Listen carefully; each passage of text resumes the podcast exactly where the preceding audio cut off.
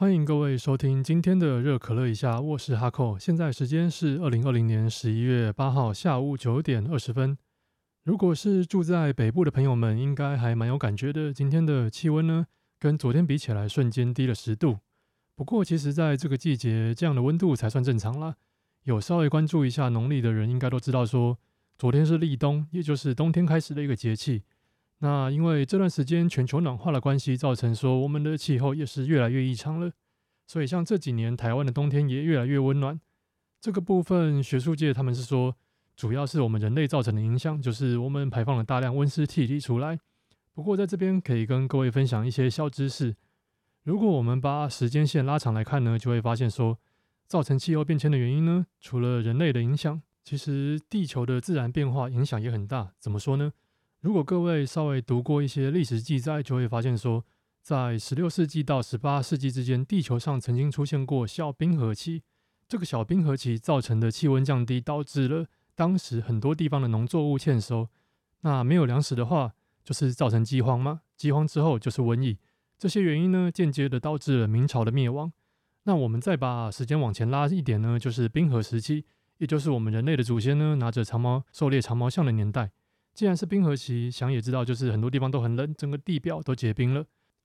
再拉的更往前呢，就是恐龙的年代，像是侏罗纪啊、白垩纪之类的。以侏罗纪来说，那个时候的平均气温比现在高了三度，二氧化碳浓度呢是以前工业时代以前的七倍。所以这个告诉我们，除了人类的影响以外，地球的环境还是会一直不断的变化。气候变迁的影响因素其实还蛮多的啦。这个部分我就觉得说，我们在讨论环境议题的时候，多少也是要纳入一些考量的。毕竟我们科学就是一个追求真理的过程嘛。好，其实有点离题了啦，只是刚好开场讲到气温，就顺便分享一些关于气候的小知识。那今天的主题呢，其实是这个，就是我们的人生最好要有一个目标。听到这个，可能很多人就会想说，啊，我的人生没有目标也过得很好啊，为什么一定要有目标？或者是说我就是想不到目标啊，你要我怎么办之类的？没关系，这些我都知道，所以今天我就来跟各位讲讲说，没有目标的时候，对我们的人生会造成什么影响？有目标又能给我们带来什么帮助呢？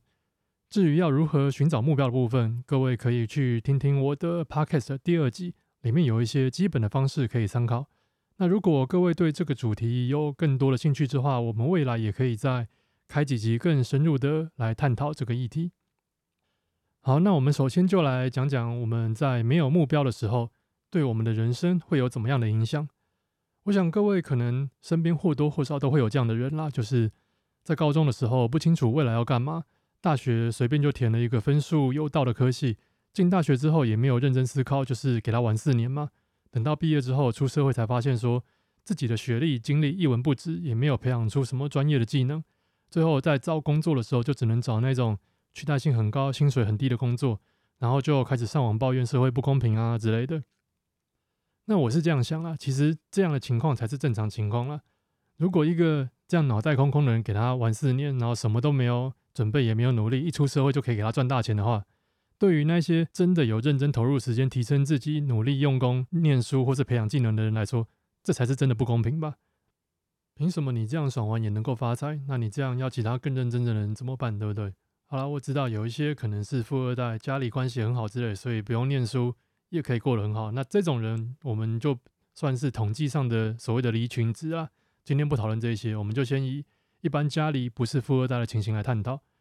那对于家里不是富二代，自己又不努力的这种人呢，我觉得真的不要抱怨社会，应该要先检讨一下自己，想说自己到底为什么会变成这样，然后再来想办法改变自己。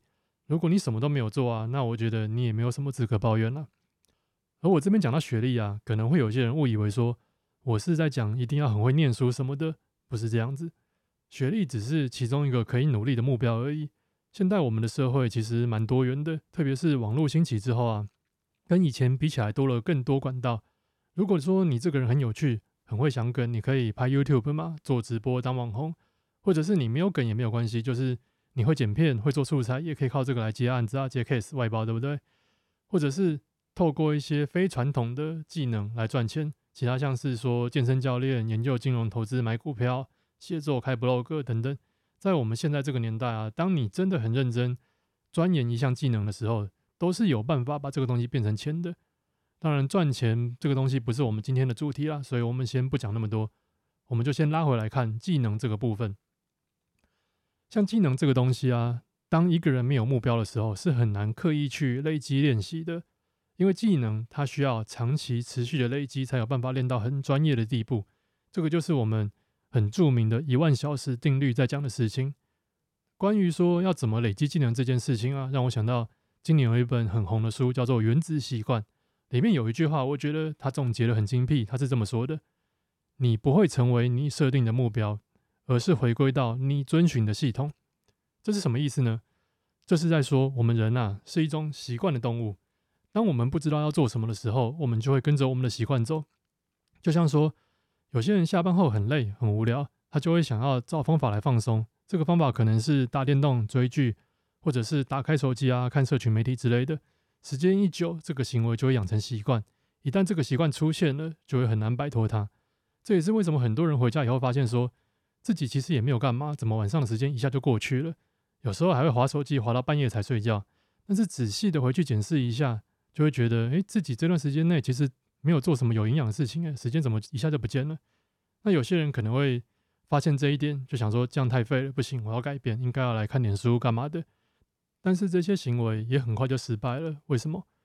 因为看书不是你原本的习惯，你的大脑会抗拒它。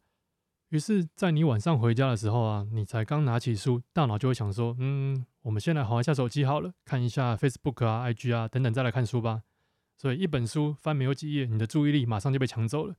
这个就是习惯的威力。听到这边，可能有些人就会开始想：“哇，这样的习惯好可怕，我一定要改掉它。”没有错，改掉它是一个好的想法。但是你有没有想过，改掉这个习惯以后，你要用什么习惯来取代它呢？一旦你不划手机了，没错啊，晚上你会多出好几个小时的时间吗？但是你要用这段时间来做什么呢？你有想过吗？不知道要做什么，想不到要做什么，那最后你还是会跑回去划手机，因为你习惯了。所以说，我们想要累积技能啊，实际上我们需要的是打造一个系统。在这个系统中，它会让你每一天去执行特定的习惯，累积你想要练习的技能。而想要打造这样的系统，首先你必须决定好你的目标，这样才能去思考说，这个系统内到底要有怎么样的元素，才能让你更接近你的目标。一般在我们没有目标也没有系统的情况下，我们很容易就会被我们旧有的习惯牵着走。这个部分就像是有一本书叫做《象与骑象人》，它里面是这样写的。他把人的心智分作两个部分，一个是大象，也就是我们的身体本能、潜意识；另一个是骑象人，也就是我们的理智。很多时候我们会以为说，看起来像是我们骑象人骑在上面控制、指挥大象该往哪里走，但是实际上，大象开始乱走的时候啊，我们骑象人是拉不住大象的，因为人的力量是无法跟大象对抗的。大部分的情况下，其实我们是会被大象拖着到处乱跑，是无法阻止它的。这个就是习惯的威力。所以说，我们没有目标，我们就会被大象拉着乱跑。在这种情形下，你就会觉得好像对我们的人生没有掌控力，失去掌握了。那的确也是这样子，因为你没有办法控制你的大象，你就是被它拉着走。这种时候就会觉得很无力。所以我们需要给自己一个目标。如果觉得说目标这个东西听起来很抽象，我这边就可以套用一下《原子习惯》里面的说法。他说：“你可以先想象一下。”你想要成为怎么样的人，也就是你的目标，然后再来想说这个人会有怎么样的行为，再透过这些行为去设定你的习惯该怎么改变。也就是说呢，透过一个具体的人物形象来当做是你的目标。当然啦，如果你已经有一个很具体的目标，像是留学啊，想要取得怎么样的工作啊、成就啊之类的，那也是没有问题的。就朝着你的目标去规划，想说要怎么样的行为才能够帮助你达成这个目标。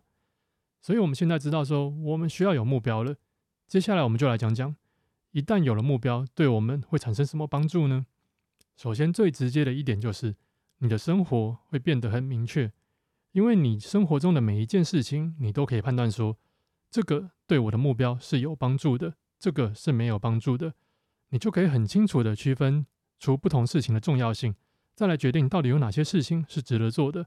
这样就不会说让你卡在很多事情上，觉得这个很重要，那个也很重要，这个邀约要去，这个邀约也要去，事情多到做不完了，没有时间来做自己想做的事情。那一旦你可以把优先顺序明确的定义出来，就可以把不重要的事情推掉，把时间留给真正有价值的事情。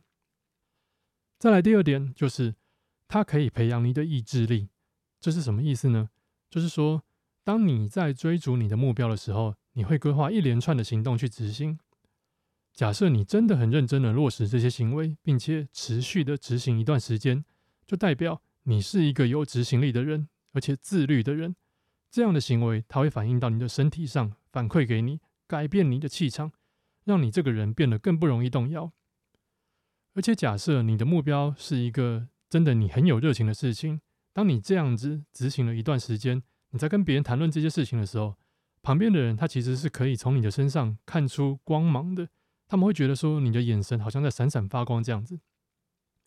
如果各位不知道这是什么意思啊，可以上网找一些演讲的影片，就会发现说有一些人在演讲的时候，他就是很有热情，你就算隔着荧幕，你也可以感受到他散发出一股很独特的生命力。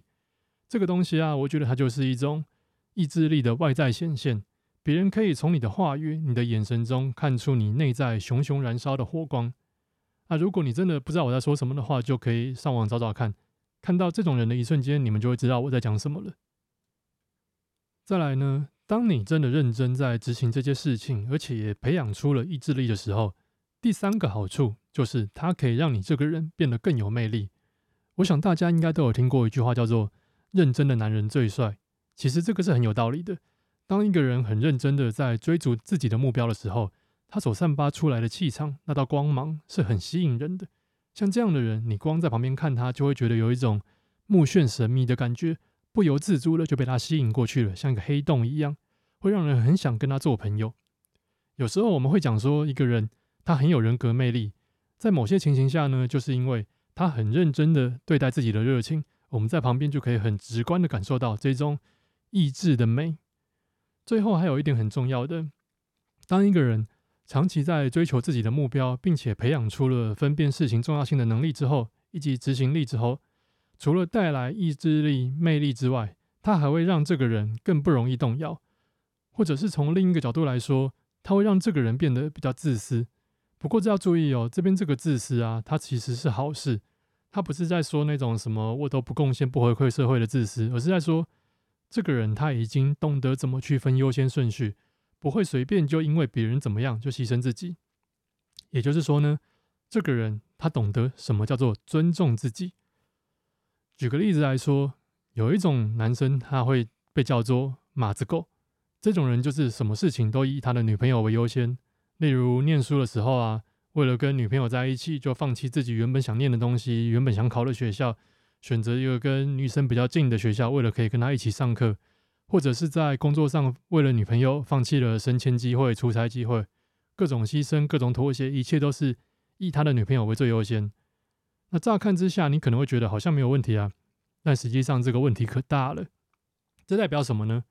这代表这个人他没有自己的价值原则，他。不尊重自己的价值，而一个不尊重自己的人呢，别人也是不会尊重他的，因为别人知道说，不管我怎么踩线，你都一定会妥协，你没有底线，所以我可以对你予取予求。实际上，许多这种马子狗的男女关系中呢，女方最后也真的会被养成予取予求的模样。这个部分啊，我觉得男生要负起很大的责任啊，因为他没有把握好这段关系的框架，造成说下场就是。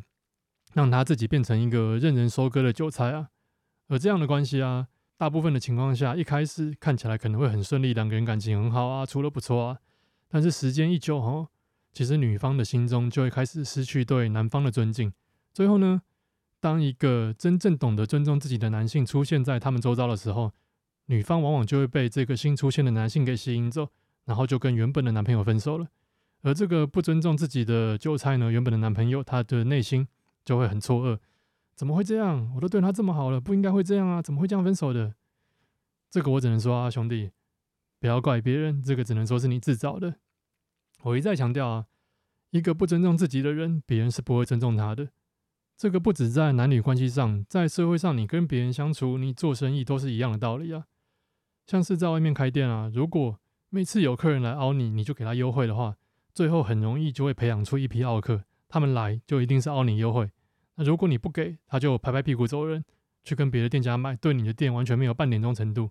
因为客人的心里就会认为说，你这个店家本来就应该给我优惠啊，不给的话，我干嘛跟你买？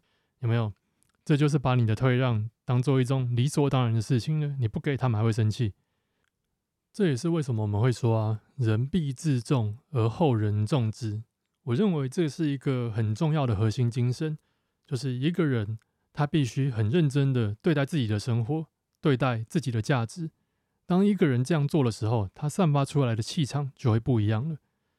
所以，如果你有这种感觉，觉得说自己的生活一直在被别人要求，一直被别人踩线，那么可能就是你对自己的生活没有设定好目标，你不知道自己该做什么，你安排不出事情的优先顺序。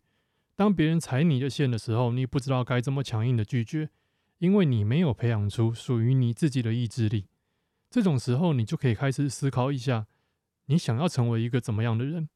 你想要过怎么样的人生？然后挑选一些对这个目标有帮助的行为来养成习惯，每天认真的执行它，用心的对待自己的生活。只要你这样子坚持一段时间啊，我相信你的人生一定会开始产生一些不一样的变化，往更好的方向慢慢迈进。最后，我还是必须要提醒一下，我刚刚讲的这些东西啊，它不是什么可以让你一发逆转人生的大绝招，它也不会让你说过一个晚上。就有什么惊天动地的改变，它是需要耐心、长时间、慢慢累积才能产生效果的，所以不能急躁。重点就是要坚持下去，追逐你的目标，慢慢的来改变自己，认真的对待自己的生活。只要你尊重自己，别人就会尊重你。希望呢，我今天讨论的这个就是关于目标的价值，能够给各位带来一些启发。如果各位有什么想法、心得，也欢迎在评论或是 IG 上留言分享。以及如果一些特别有什么想要探讨的，各位很好奇的主题啊，也欢迎提出。那么我们今天 podcast 内容就到这边喽，感谢各位的收听，我是哈寇，我们下次再见。